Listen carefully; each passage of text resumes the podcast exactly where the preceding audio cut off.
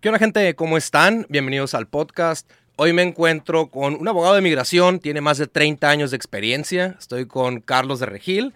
Vamos a hablar poquito pues acerca de temas migratorios, nos va a contar un poquito acerca pues de su experiencia que tiene en este en este campo laboral, se puede decir. Claro. Y pues primero, ¿cómo estás, hermano? Muy bien, muchas gracias primero que nada por la invitación y tener la oportunidad de venir a platicar un poco de, del tema y de, de, la situación aquí en el área donde vivimos, que es un tema pues bastante importante y de, de la vida diaria de todos los, los, tijuanenses y baja californianos. Exacto. Pues más de 30 años de experiencia. No sé si para los que no te conocen, no sé si nos quieras contar un poquito acerca de ti, de tu trayectoria. Sí, gracias. Pues aquí este, estudié en la UABC, aquí local. Uh -huh.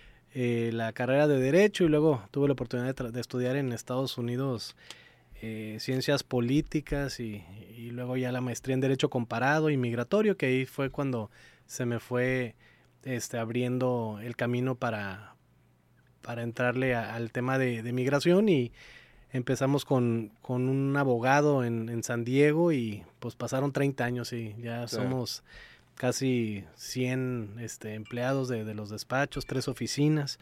Entonces, del tema migratorio, del tema penal en Estados Unidos, pues sí nos ha tocado ver de todo en tantos años y eh, hemos tenido la oportunidad de ayudar a, a, muchas, muchas personas y familias aquí en Tijuana para eh, seguir con sus planes, ya de, sea de emigrar a Estados Unidos o conseguir algún tipo de visa de trabajo, de inversionista. Sí. Muchas personas que no han podido cruzar en mucho tiempo, pues se les ha ayudado también para resolver sus problemas. Entonces, sí ha sido una, una carrera en estos 30 años muy dinámica que, que nos hemos tenido la oportunidad de, de, ver todo tipo de casos. Ahora sí, no, no creo que hay una situación que, que nos puedan contar entre tantas eh, consultas que hemos dado y básicamente eh, mantenernos al día. Pues, parece que cada presidente que entra de Estados Unidos causa algo. Causa revuelto. Sí. Ahorita pues hay un temota con, con el tema de los asilos políticos y los, los países de Nicaragua, Venezuela. Eh, pero realmente se mantiene lo, lo, que es la ley de inmigración, simplemente cambian criterios más que nada, sí. pero un cambio de criterio pues puede afectar a miles y miles de familias. Es un tema, yo sé que es súper extenso, o sea, hablar sobre migración es un tema muy extenso, esperemos eh, poderlo hacer en dos partes este episodio, porque sí, yo sé que claro. es un tema muy, muy extenso. Pues hablando de temas de migración, a ver, este, cuando alguien contrata, busca un abogado, no sé cuáles son los primeros pasos, claro. cómo se asesora a alguien. Pues primero que nada es, es identificar eh, un, una oficina que realmente puedan tener la confianza de ir a una primera consulta, no tanto uh -huh. de contratar. Eh, desgraciadamente por tanta necesidad que hay en, en, la ciudad de este, de este tema, pues también existe mucho el fraude, ¿no? Eh, claro. Personas que van a prometer y que van a asegurar resultados sobre trámites y pues es fuera lejos de la realidad. Eh, buscar un despacho que, que, lleve tiempo en oficina, que en, en, la ciudad, que no se esté cambiando de oficinas o hay muchas personas que van a citar en diferentes lugares, en cafés, en restaurantes, eh, o se están cambiando y pues eso ya no es una señal muy buena. Sí, una banderita roja. Sí, hay, hay que hacer su, su, tarea cada quien. Ahora pues ya con el tema del internet pues simplemente pone uno el nombre del despacho o el nombre del licenciado y... Claro si sale información, este, pues es bueno, si no sale nada de información o sale información mala, pues entonces ya, ya es un, un, este, un foco rojo y de ahí pues es acercarse a, a recibir su consulta. Uh -huh. En el despacho tenemos un equipo de ocho abogados, el, el, lo que es el respaldo administrativo, eh, y tratamos de ahora sí identificar cuáles son las necesidades de cada persona o familia y tratar de ahora sí como el doctor, buscar la estrategia de cómo llegar a lo que están buscando de la manera más rápida y pues en muchos casos más barata y más sencilla. Sí. Ahorita, pues, ya que estamos hablando del despacho y eso, ¿cuál vendría siendo la gran diferencia entre ustedes a los demás? O sea, ¿qué se compara? ¿Qué los hace diferentes a los demás? Eh, yo creo que, que es como, como todo tipo de negocio o empresa que tuvo su, su inicio, uh -huh. eh, como todo eh, difícil en cuestión de aprendizaje, de experiencia, de, de, obtener reconocimiento y confianza de la ciudadanía. Y una vez que, que se llega a cierto nivel, incluso de, de económico, de, de tantos eh, casos que vemos al mes, podemos realmente ofrecer una asesoría desinteresada en, en el tema económico.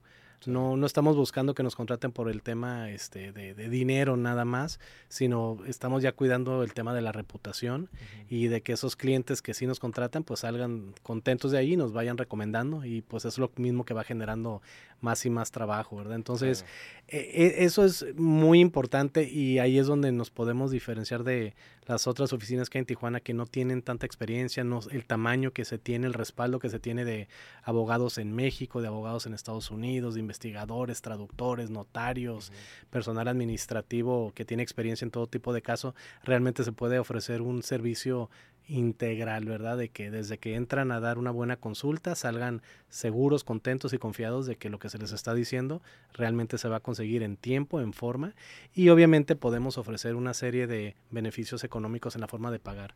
Eh, básicamente le decimos a la gente que lo que tarde su trámite tienen para pagar sus honorarios no, no les pedimos que paguen la mitad o, la mayor parte del principio, sino que lo que sea su proceso, el tiempo que sea, eso es el que tienen para pagar, para que la relación se vaya creando conjunta, ¿verdad? En que vean que cumplimos en los tiempos y los resultados que les dijimos. Hay abogados, en esta experiencia que has tenido, ¿has visto abogados que ¿Crees que lo hacen nada más por monetizar o en el sentido de que le dan una promesa falsa a un cliente?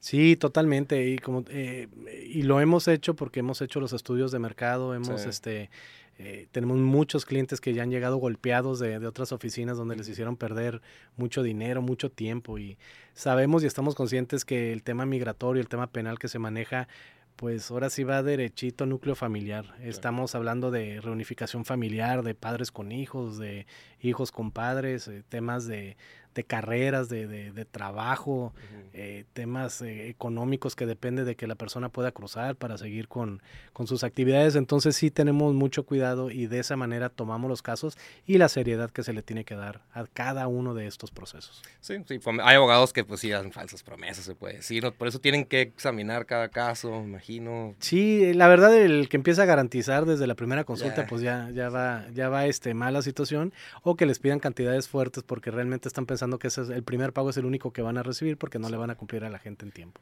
¿Cuál es? Bueno, me imagino que una de las preguntas más comunes que llegan luego, luego, no sé, yo me lo imagino como cliente, ¿no? Yo lo primero que se me viene a la mente es cuánto sale un proceso legal, cuánto sale un, Sí, o sea, si hablamos más o menos en un promedio de, de, de costo de un trámite migratorio, cual sea una ciudadanía, un trámite para obtener la residencia, eh, un tema de una deportación, cualquier trámite de esos puede oscilar más o menos entre 2.500 a 4.000 dólares. Ese es el precio en el mercado.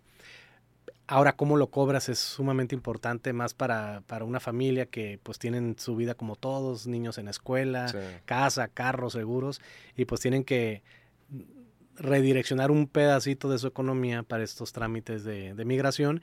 Entonces tratamos de empezar, de hecho traemos por ahí unas... Eh, promociones que con 99 dólares, por decir, empezamos su trámite, ¿no? Y si tarda dos años el proceso, pues tienen dos años para pagarlo como ellos quieran. Hay personas que reciben de, sus impuestos de Estados Unidos una vez al año una cantidad, los aguinaldos, las vacaciones, o si quieren dar su mensualidad. Ahora sí, eso se va a plasmar en el contrato y tratamos de quitarle el problema económico a la decisión de que se hagan sus trámites, que no sea por dinero. Si son varias personas en la familia, se les hace sus descuentos, sus paquetes familiares y buscamos la manera de que por el tema meramente de dinero no tarden uno, dos, tres años o no regresen a hacer sus trámites como nos dimos cuenta por muchos años y de ahí fuimos modificando la forma en que cobrábamos los honorarios este, para las familias de Tijuana. ¿Cuál es el tiempo de espera ahorita que mencionaste eso? más o menos. Promedio para, para los trámites eh, que son cuando un ciudadano pide a su familia, a su esposa, a sus hijos, anda más o menos como 24 meses. Eh, eso no se ha habido afectado por, por los temas o cambios migratorios, se ha mantenido en ese tiempo eh, trámites de, ciudadanías andan como en un año. Entonces ahorita está ágil el proceso. Eh, ahorita lo, que hay un poco de problema es con las visas de turista. Eh, para sacar ahorita una visa de turista por primera vez está tardando casi dos años. Dos años. Para que te den la, cita. Entonces sí, eh, fuera de esperar el tiempo, pues asegurar que los clientes vayan bien documentados, su forma bien llenada que estén entrenados a cómo enfrentar esas entrevistas que de entrada pues todo el mundo se pone nervioso, ¿no? Ve al americano uniformado en el consulado y pues ya uno, uno se siente que va de bajada, ¿no? Se intimida. Se intimida, ¿verdad? Claro, y, y, pero si van confiados de que la información que llevan los documentos y ya van entrenados en qué decir, pues tratamos de, por lo menos nivelarlos, ¿no? Y que realmente tengan una entrevista que valga la pena, porque pues ya esperaron dos años para esa consulta. ¿Qué tan importante es contratar un abogado? Porque yo hace mucho hice un trámite pero lo hice yo con mi, mi, ex esposa y yo y me lo negaron, o sea, los documentos y todo, no contratamos a nadie. Claro. Digo, eh, es como muchas cosas, este, digo, mucha gente puede cambiar una llanta de un carro, ¿no? Claro. Pero hay personas que dicen, pues no, pues mejor voy a ir por las razones que sean, porque puedo pagarlo, porque quiero que quede bien, quiero que salir de, del, del, taller que ya esté alineado y balanceado. Y eso es parte de lo que hacemos, o sea, damos la, la aseguranza de lo que se va a hacer, va a ser hecho correctamente la primera vez y no nos vamos a hacer perder tiempo ni dinero en estos trámites un documento que falte en una entrevista puede ser la, la diferencia en que te aprueben o te nieguen o te pueda tardar tu trámite otro año. Entonces, e, esa es parte de, la razón por qué contratar o hacerlo yo solo, para tener la seguridad de que va a salir en tiempo y en forma. Algo que es muy, muy común en San Diego, bueno, Estados Unidos, y porque yo lo he visto también, es de que hay estos lugares donde hacen tus impuestos, que también te dicen, ay, nosotros te arreglamos papeles, pero no son abogados. Sí, totalmente. Allí en Estados Unidos es un poquito diferente porque están las personas que hacen impuestos, están los que les llaman los paralegales. Incluso que no son abogados. No son abogados, incluso para ser notario en Estados Unidos es hacer un, examen y ser ciudadano americano, ya puede ser notario cualquier persona. En México pues sabemos que es todo un tema este, mucho más arraigado en cuestión de, de estructura para ser notario, pues es todo, todo un proceso, ¿no? Entonces sí, hay, hay un mercado muy grande de, tramitadores de, de o, personas que llenan formas, pero la situación es de que si te quedan mal, si cometen algún error, realmente no hay ninguna forma de coercer que, que te resuelvan tu, tu proceso. Eh, algo que hacemos aquí en el despacho es que todo trámite que sale y que va enviado a las autoridades, ya sea migratorias o consulares, va de por medio un poder, un poder que, que nos ponemos realmente como sus representantes legales enfrente de ellos. Y si ahora sí la regamos, pues los responsables somos nosotros y estamos en una situación que sí nos pueden demandar civilmente para recuperar daños o incluso poner en, tela de juicio la licencia de, del abogado que firma, ¿no? Entonces, eso la realidad es que vale oro porque ningún abogado de Estados Unidos por hacer las cosas mal o por querer cobrar algo que no, va a arriesgar claro, este, su, su, licencia para poder litigar por el resto de su vida, ¿verdad? Entonces, sí, es una, una gran seguridad y tranquilidad de que cuando les decimos, estás contratando un abogado, un representante, realmente lo somos y no estamos vendiendo esa postura cuando realmente nada más estamos llenando formas. ¿no? Yo, digamos, si contrato un abogado, no sé si mucha gente va con esa mentalidad de que, ah, voy a contratar un abogado, ¿es una garantía de que me van a poder emigrar? O, o sea, ¿ya es una garantía o no? Va a haber casos que desde que terminamos la consulta les podemos decir a los clientes que su trámite va a salir. ¿Por qué? Porque vemos que reúnen los requisitos y van a poder salir adelante. Cuando no se puede dar esas garantías es cuando hay algún antecedente ya del cliente. Ya fue deportado, ya le negaron la visa, cometió un delito en Estados Unidos o ya sabemos que va cojeando de algún requisito que pide el proceso. Y se les explica, incluso en nuestros contratos tenemos una cláusula especial que le llamamos donde se le dice, te estamos explicando las circunstancias especiales de tu caso y ya te explicamos en detalle cuáles son los riesgos que puede haber en tu proceso y el cliente firma aceptando que dice, lo entiende y nos vamos a unir, nos vamos a juntar para llegar a ese resultado. Y de esa manera eh, también en muchos de los casos dejamos siempre una parte de los honorarios para cuando ya sale adelante el proceso. Mm. Para de alguna manera, pues si nos estamos arriesgando los dos, pues que también en el tema económico, ¿no? Sí. Pero en muchos de los casos, fuera de decirte garantizamos, sí se les da la seguridad a los clientes que sus trámites van a salir adelante, porque estamos viendo cientos y cientos y cientos de resultados de clientes anteriores a él que están sus trámites siendo aprobados. Entonces traemos el, el criterio, no tanto cómo está la ley, sino el criterio de cómo están aplicando los oficiales consulares y migratorios la ley en el momento. Pero ustedes, ustedes también se dan cuenta en cuanto llega un cliente toda la información que trae si va a calificar o no. sí, eh, y aparte digo, hay, hay muchas maneras de poder, eh, como un doctor, pedir las radiografías y los análisis. Se piden los expedientes de migración, se le toman las huellas, se corren en el FBI, pedimos investigaciones con los consulados para realmente saber a qué le estamos entrando, porque simplemente para llenar una forma consular o migratoria las preguntas hace como seis años cambiaron y las formas de pasar de tres hojas ahora andan en 15 o 20 hojas, muy detalladas. Sí. por decirte, dicen, ¿has tenido algún problema en Estados Unidos? Sí, explica y se abre una ventanilla donde se tiene que explicar. Y si los clientes no saben fechas, circunstancias, sentencias, pues no puedes llenar esas formas. Entonces eh, está muy arraigado con los procesos de migración o de visas que hacemos que en muchos de los casos primero vamos a pasar por ese proceso de investigación y con documentos en mano y explicado con los clientes podemos realmente decirles de qué estamos hablando y a qué le estamos entrando, ¿no? ¿No ha pasado clientes que no han sido 100% honestos con ustedes? En el sentido de que ay, traen un antecedente y ay, yo no sabía o no me acordaba. Nos sucede, eh, recientemente tuvimos una situación así donde el cliente pues, nos dijo de una situación que posiblemente ni se acordaba, era una persona mayor y le salió, y el, y el consulado de alguna manera trata, no están ahí para joder tampoco, ¿no? Ellos, ellos también son ya psicólogos en, estas entrevistas y pueden captar cuando realmente fue una situación que, que no lo dijo bien o, lo omitió, pero sin ninguna situación de, de, poder avanzar en su proceso por, por omitir esa información. Pero sí sucede, sí sucede nos tratamos de proteger pidiendo estos expedientes para que no sea tanto lo que dice el cliente, sino que los documentos de las autoridades con las cuales se van a enfrentar sepamos exactamente qué fue lo que sucedió. Ya cuando vas al, consulado, una, algo que me pasó con, con, mi ex esposa, y no sé si sea cierto o no en tu experiencia, ella cuando se fue, se fue, se arregló, iba con su hijo y se arreglaron súper bien y eso. Y pasó otra, otra pareja que eh, dijo que no iban bien arreglados y eso. Y a ella sí se lo dieron a mi ex esposa y a ellos no. Ella dijo como que, ay, sintió que lo estaban, como que lo juzgaron, ¿cómo lo pudiera decir? Lo discriminaron. Sí, sí, sí, sí, es importante la imagen. Totalmente. Así es importante. La imagen y cómo uno se, se, expresa en la entrevista y cómo, desde cómo va vestido, cómo lleva ordenados sus documentos. Claro. Porque, digo, tenemos que entender estos, los oficiales consulares y migratorios, pues durante el día están escuchando muchas mentiras. Y la realidad es de que ellos también pueden captar inmediatamente. exactamente. Y si ven que es una persona que viene con representación legal, llega con su carpeta bien ordenada, todo, todo va cronológicamente y lógicamente dando sentido, pues van a salir adelante los procesos. Y muchos clientes en sus entrevistas en Ciudad Juárez, que es donde tienen que acudir para emigrar, nos comentan que ya cuando el oficial ve que viene todo ordenadito en paquetes sellados, pues ya el oficial de alguna manera entra de buenas a la entrevista, ¿no? Porque no le faltan documentos, no están desordenados, no están ahí los clientes tratando de armar sus, sus paquetes. Entonces, todas esas cosas que mencionas son gotitas que, que van llenando el vaso para que sea favorable la decisión.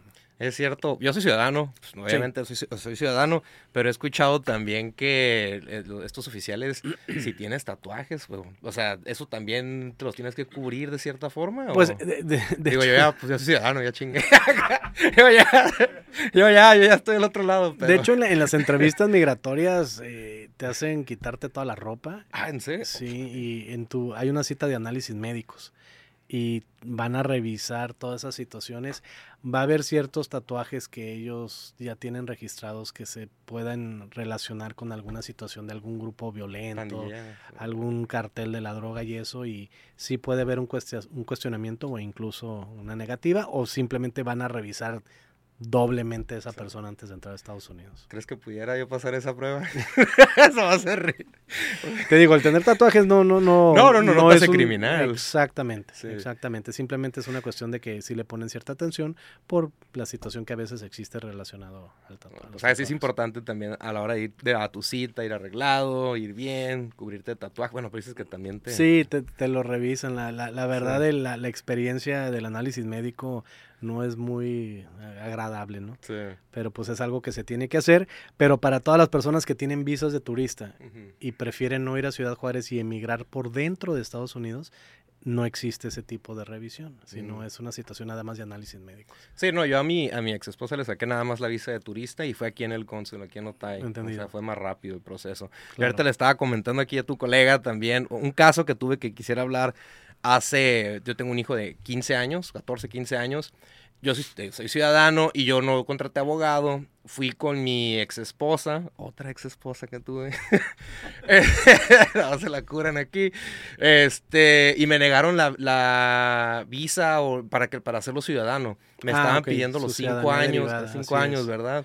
Y no, no cumplí ese requisito. Así es. Sí, es un proceso que cuando tienes esos cinco años es una chulada porque de ser mexicano pasa a ser ciudadano americano en cuestión de momentos, ¿no? Pero sí piden esa estancia física dentro del país de cinco años del papá y si no se da entonces te fuerza a pasar por el proceso migratorio primero y luego ya obtener la ciudadanía americana. Sí. Y luego tuve otra ex esposa.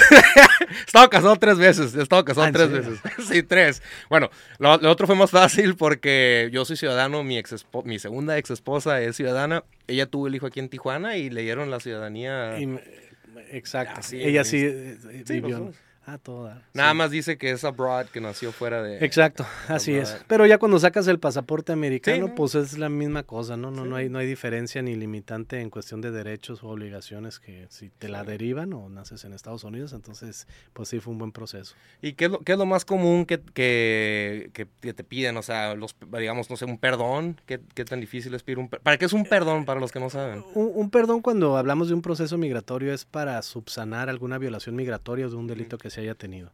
Y la ley es muy clara en cuestión de qué delitos pueden y ameritan un perdón y cuáles no. Si hablamos de drogas, tráfico de ilegales, eh, cuestiones de armas, eh, delitos violentos, eh, terrorismo, incendios, delitos sexuales, obviamente van a ser más difíciles y posiblemente el oficial no te dé la oportunidad de aplicar para un perdón. Pero los delitos más comunes, eh, pasando ciertos tiempos que los castigos son de 1, 3 y 10 años, generalmente todos van a poder ser aprobados por un perdón, obviamente sabiendo preparar esos paquetes y pintar una historia que vaya de acuerdo a la realidad de la persona y su historial. O sea, tienen que haber ciertos años para pedir un perdón, tienen que pasar De- primero 10. Sí, eh, depende el, O el- el y cuántas veces. Mm. Si la persona ya entró y la deportaron y volvió a entrar y depende el número de veces va aumentando el castigo. Sí. ¿verdad? Entonces es una situación de que tenemos que estar bien seguros cuál es el historial de la persona. Y muchas veces los clientes dicen, ¿sabes qué? Me han agarrado ocho veces, no me acuerdo ni qué he dicho, ¿no? Bueno, pues vamos pidiendo tu, tu información, tus expedientes, antes de iniciar el proceso de migración, pues para ver si vale la pena entrarle. ¿no? Claro, claro. Muchas veces el- hay, hay un delito, el de declaración falsa de ciudadanía. Se oye muy fácil el que una persona cruce a San Diego y diga, ¿dónde naciste? San Diego, o que crucen con un pasaporte de otra persona o un acta de nacimiento, esa situación en particular no tiene derecho a perdón. No vuelves a cruzar a Estados Unidos. ¿En serio? Aunque tengas hijos, esposa, padres ciudadanos. Entonces sí hay ciertas cuestiones que uno tiene que cuidar con los clientes de que no vayamos a iniciar un proceso cuando deberíamos de haber sabido que no se podía. ¿no? Sí. Entonces, porque ahí pues es doble quemada con el cliente, con la misma autoridad, va a decir estos abogados, pues no, o están cobrando por cobrar o son unos ineptos, ¿no? O sea, ustedes ahí mismo le dicen en el momento, ¿no? El- Sí, eh, y, y fíjate, mu- muchas veces, eh, y, y aquí este, en el equipo, Rafa y Carlos, eh, se pueden atestiguar que muchas, muchas veces en, nos hacen algún comentario en las redes de que fuimos con el abogado y no me ayudó, porque me dijo que no se podía. Pues te estamos ayudando diciendo que no se puede para que no vayas a caer en manos de alguien que te cobre y hagas todo un proceso y desgaste familiar, de tiempo, de dinero, cuando debió de haber sabido que no se podía desde el inicio, ¿no? Entonces, Sí. si van con nosotros y les decimos, por esta razón, porque la ley está así o por tu, por tu delito no se puede, es porque no se puede y de esa manera ayudarte y protegerte, ¿no? ¿Se ha recibido mucho hate en este en, en tu Eh, trabajo, se puede decir? O sea, No, fíjate, te voy a decir por qué, porque yo, yo creo que volvemos al tema de, de- de lo económico. Si, si, si los casos que contratamos es porque les vemos la manera de poder ayudarlos y se le explica al cliente cuando hay alguna situación así, les damos la oportunidad de que vayan pagando. Aunque venga una negativa por una situación ajena a nosotros, el cliente desde el inicio supo y sabía que, que le estábamos entrando, ¿no? Entonces tratamos de cuidar mucho eso. Obviamente va a haber siempre gente que por circunstancias ajenas hasta de ellos sí. y de nosotros venga una reacción un poquito más este, difícil por presiones familiares, por la esposa, por los padres, porque mucha gente opina. O sea, tenemos que entender de que la, la manera en que se resuelve un caso ahorita es diferente a como se resolvió a la tía que emigró hace 15 años, ¿no? Sí, sí, sí. Porque era totalmente otro mundo, era a lo mejor pre-septiembre 11, la- ha habido ciertos delitos que han cambiado, que se han modificado, entonces sí tratamos de ser lo más claros posibles. El gran número de casos que manejamos entre las tres oficinas, pues ya te puedes imaginar, vemos de todo y también hay personas que por el mismo resentimiento con Estados Unidos, pues agarran parejo con el abogado y con el gobierno y con todos, pero realmente son situaciones pues que ellos cometieron. Claro, claro. Entonces, eh, sí, aquí lo importante yo creo que para poder estar 30 años en este negocio, en la misma ciudad, este, no tener hasta la fecha ningún tipo de denuncia que, que realmente se pudiera comprobar algún fraude, es por el tema de que no estamos persiguiendo el dinero. Claro. Esa, esa no es la prioridad del despacho ni tenemos la necesidad de hacerlo.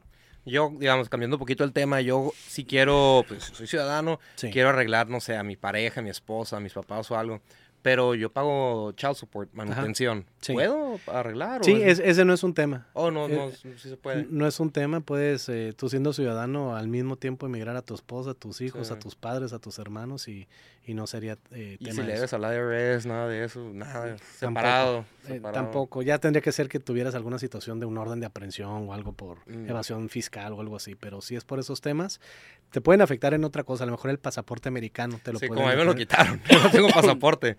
Porque tu licencia de manejar. También, sí, sí, sí. Pero el tema migratorio no te lo pueden este, negar, eh, negar eh, y, ni que puedas eh, no tener a tu familia contigo por una situación así. ¿Qué tan fácil es poder emigrar a mis papás? Si, por decir, si tienen visa de turista. Tienen visa de turista. En cuestión, por decir, si se cruzaran ellos a San Diego, en ocho meses los emigras. Si no se quieren ir a San Diego y quieren hacerlo por Ciudad Juárez, en dos años están emigrados. Entonces, ¿Hay diferencia de precios también o nada? No, te digo, es más o menos el, el, margen que, anda como en 3 mil dólares las peticiones, pero tienen, como les digo, dos años para pagarlo. Poco a poco, conforme vayan viendo que se van cumpliendo las metas en el proceso, pues los clientes ahora sí con mucha confianza y con tranquilidad van pagando. ¿Ha pasado esos clientes que digamos que se tienen que quedar ya ocho meses que no sé, se, se regresan a Tijuana nomás, entrada y salida, o sea, yo sé que no lo deben de hacer, pero ¿sí ha pasado? Sí, sí ha pasado y lo que sucede es que pues les frenan su caso, les frenan su caso por San Diego y luego tenemos que arreglarles por Juárez con un perdón y se hace entonces sí tenemos que explicarle a los clientes que si toman la decisión de hacerlo por San Diego no van a salir hasta que les llegue un permiso especial de salir o obtengan la residencia permanente. O sea, si tienen una emergencia sí pueden pedir cierto Sí, claro, si es algo lógico, pues uno va a ir a migración a decirle, oye, pues pasó esto, necesito salir, se lo van a dar, pero si tienen una boda en Monterrey de la prima, pues... no, pues me acaba de tocar en la mañana uno, uno de esos. Sí, tengo que ir a las pulgas aquí al centro. ¿eh? no, pues no. Sí, no, no se puede así. ¿Algo más que otro tipo de, temas Pues eh, eh, hemos estado promoviendo mucho el tema de, la visa de trabajo. Esta es una visa que nada más existe para mexicanos y canadienses. Y fíjate, es, algo increíble. Se oye muy bonito, pero necesitamos aquí que, que, buen Rafa nos, nos, ayude a promoverlo por, por todo el país. Eh, se requieren dos cosas, que estés titulado o tengas tu cédula y que ya tengas una, una, oferta de trabajo negociada en Estados Unidos. Ah, si llegas con esas dos cosas, en cuatro meses puede cambiar tu vida. Vivir allá, trabajar, tu carro americano, crédito, seguro social, cuentas de banco, comprar casa, llevarte a tu familia.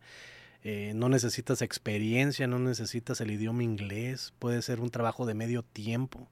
Eh, es algo increíble que ningún otro país, ningún otro profesionista del mundo tiene este privilegio de esta visa de trabajo que se llama visa TN, que se derivó del Tratado de Libre Comercio.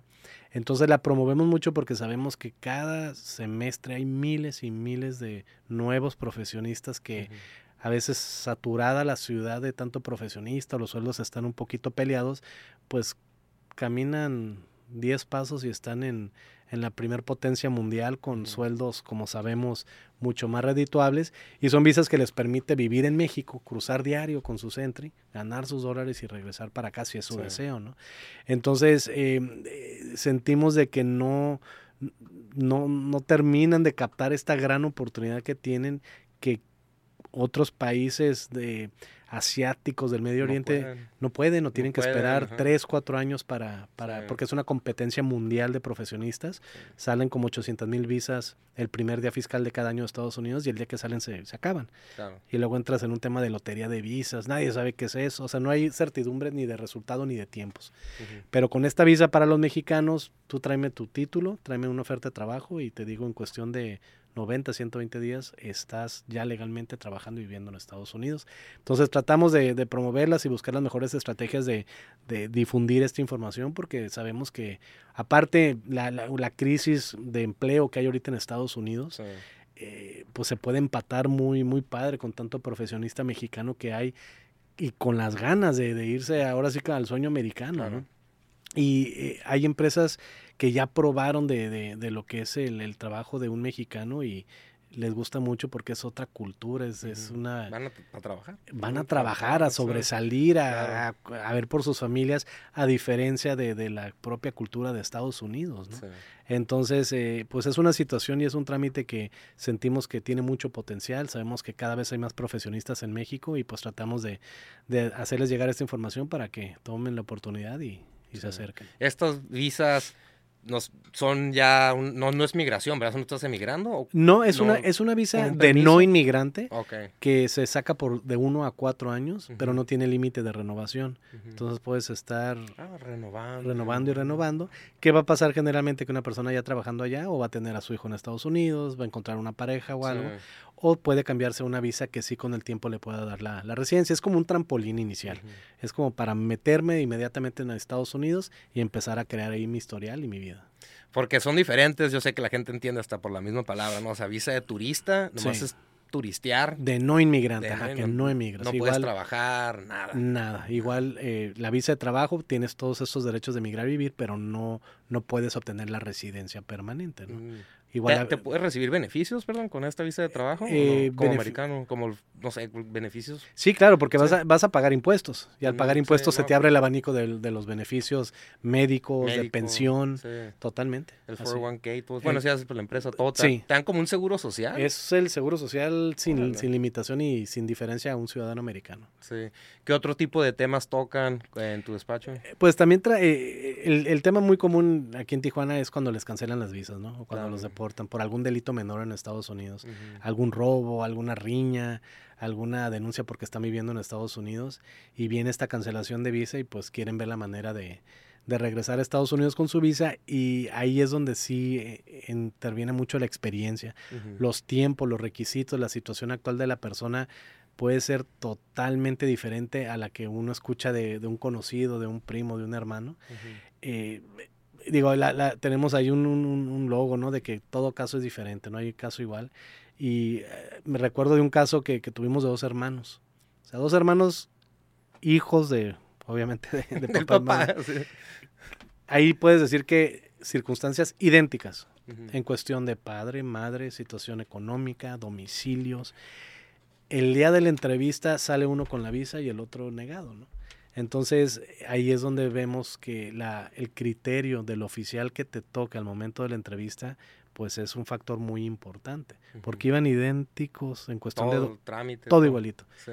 Pero simplemente para un oficial no era el momento. A lo mejor ese oficial estaba a prueba y apruebe visas todo el día y pues no pueden aprobar todas, tienen que negar, ¿no? Uh -huh. Entonces sí es muy importante reiterando la forma en que se presentan las personas al consulado, que vayan bien entrenados. Ese es el momento de, de la decisión. Uh -huh. Pueden llevar todos los documentos, pero si no expresan bien la situación y sus intenciones de ir a Estados Unidos, pues puede ser la diferencia que te sí. nieguen o te Ustedes, no sé, les en, hablan con el cliente, o sea, lo entrenan de cierta forma, sí, claro. como un tipo de ejercicio. Como... Digo, fuera de que viví el proceso sí. cuando, cuando emigré a Estados Unidos hace, un, hace bastante tiempo, eh, como tenemos muchos clientes que están regresando de las entrevistas y nos platican cómo les fue, qué preguntas les hicieron, capciosas o no, qué documentos les pidieron, entonces traemos muy eh, agudizado uh -huh. el criterio que están aplicando los oficiales y podemos darles ese entrenamiento y esa seguridad para que cuando contesten, muchas veces hay preguntas que no hay una respuesta equivocada. Uh -huh. Todas están bien las respuestas que puede hacer, pero en la forma que la dice el, el, cliente,